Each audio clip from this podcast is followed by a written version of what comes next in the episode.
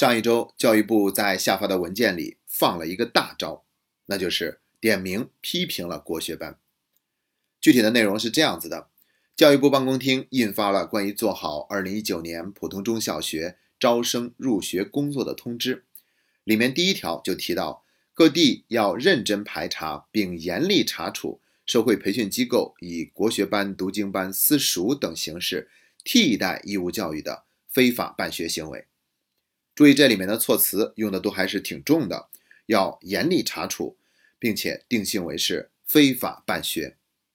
也就是说，以后国学班、读经班什么的还可以继续存在，但是不能用来替代义务教育。一个孩子必须得上体制内的小学和中学，同时才可以去学一下国学班、读经班。那可能有的朋友要疑惑了，传统文化不是一直被放在？国家战略的层面上来对待的吗？而且文化自信、民族自信的这些横幅，我们现在也是随处可见。所以国家对待传统文化的态度肯定是继承和发扬的呀。怎么会忽然点名批评国学班呢？那我们得区分两个概念：国学跟国学班是两回事儿。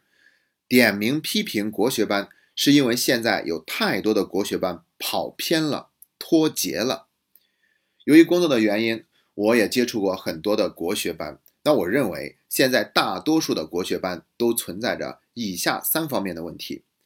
第一个叫做特立独行，我们应该还没有忘记，两个月前有媒体曝光了歌星孙楠送女儿去徐州就读一所国学学校，那个学校的学费一年要十余万，并且没有学历，也不能参加高考，所以就引起了网上广泛的议论。后来呢？徐州教育局也进行了认真的调查，最终表示，那个学校它具备的是培训资质，并非是办学的教育资质，老师也并非都具备教师资格证。那我觉得呢，这个教育局最终调查的结果，基本上代表了现在大多数国学班的现状，一般都是收费很贵，并且没有真正的办学资质，老师也不具备什么教师资格证。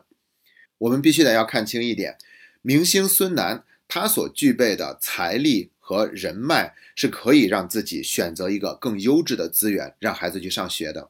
但是最终他所选的这个国学班还是存在这样的问题，可见呢这方面的问题真的是普遍存在的。所以呢国学班就相当于是一个独立于教育体制以外的存在，那他真是太特立独行了，没有受到任何的约束。没有任何方面的监管，想怎么样做就怎么样做。那这样的教育，国家肯定是不能不闻不问的。这是第一个问题，特立独行。第二个呢，叫做徒有其表。我们先说一下古代的私塾。要知道，古代能够给孩子提供私塾的，一般都是非富即贵，那都是官宦世家才有这个条件给孩子去提供私塾的。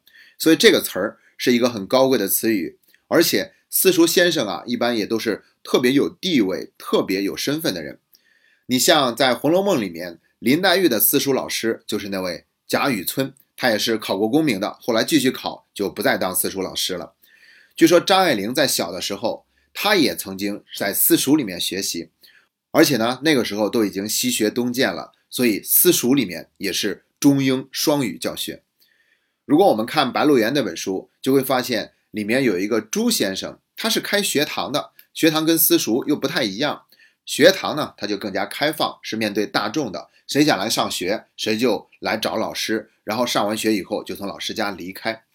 但是无论是私塾还是学堂，里面的老师都是非常有水平的，要么就是落魄的秀才，要么呢就是曾经考取过功名，但是又不愿意同流合污，辞官回家做一个老师，落得清静。总之呢，那个时候的老师是一定非常有水平的。可是我们现在这些国学班的老师呢，很难达到这个水平，因为本来就已经存在这种断代，优质的师资基本上是没法保证的。那些老师呢，往往都是年轻人，只要是曾经多读过几遍四书五经，就可以来当老师了。而且呢，他们只让孩子去读经，不去解释什么意思。要不然，为什么还有一种说法叫做读经班呢？这样的教育效果究竟是怎么样呢？我们现在还不敢去判断，但是我们必须得承认，他们跟古代的那些私塾、那些学堂所传递的东西还是不一样的，它达不到那样的一个高度。这是第二点，徒有其表。第三点呢，叫做良莠不齐。要知道，我们学习传统文化，也是要去学习那些优秀的传统文化的部分。但是，现在呢，有很多的国学班、读经班，在教育方面有一些特别有争议的地方，比如说让孩子给父母下跪。当然了，这个并不是国学班所独有的哈。像李阳疯狂英语也曾经在学校里面做什么样的演讲，让孩子给父母下跪，给老师下跪。其实下跪这个事儿本身也不是什么大事儿。你像韩国和日本。他们坐姿上面都是学的我们中国的汉朝，那下跪呀、鞠躬啊，包括对父母和长辈有一份非常尊重的态度，我们看着都觉得很自然。反倒是现在我们中国人这么做，我们觉得很不舒服。我觉得不舒服呢，还是有一定的原因的，那就是这些行为里面往往带有一定的强制性和表演性，甚至还有一种莫名的优越感，好像是学习传统文化。就抱了一个更粗的大腿，那就更有资格去瞧不起别的东西，包括体制内的教育。所以呢，我曾经见过一个国学班的老师，他总是要给人鞠躬。那你按照这样的方式去活你的人生也没有什么问题。但是呢，他每次给你鞠完躬以后呢，就歪着脑袋在那里盯着你，那个意思就是，我都给你鞠躬了，你还不还一个呀？这就让人心里面很不舒服了，对不对？那我觉得呢，现在有很多的国学班是存在这方面的问题的。就是学的那些东西，并不是最精华的，而是一些表现形式而已。甚至还有的呢，在开女德班，女德班也不是不可以有。比如说，在我们中国比较发达的地区，香港，他们也是有女德班开设的。但是，直接给孩子们灌输这样的理念，到底合适不合适？我觉得还是有待进一步的考虑。好了，三个问题都已经说完了。第一点是特立独行，基本上没有受到什么监管和约束。第二点呢是徒有其表，没有学到古代私塾的精髓。第三呢就是良莠不齐，传统文化里面的东西也有好坏之分，不加辨别的去传递给学生，这是很容易引起争议的地方。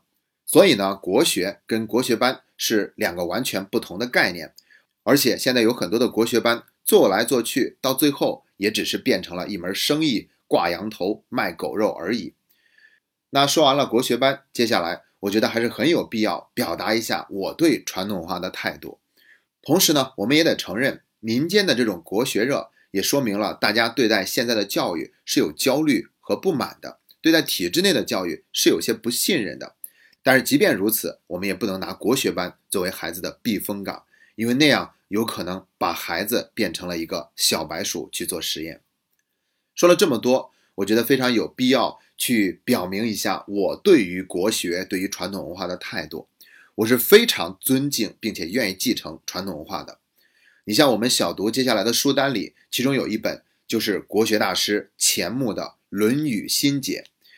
说到对《论语》的学习，我估计很多人都还停留在我们上学时的语文课本的那些片段，除此之外，我们几乎没有再去系统的学过。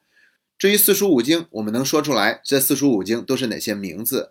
毕竟这是高中语文的考点，但是能看过四书五经的人应该是少之又少。你像《论语》，我们对它还是有很多的误解的。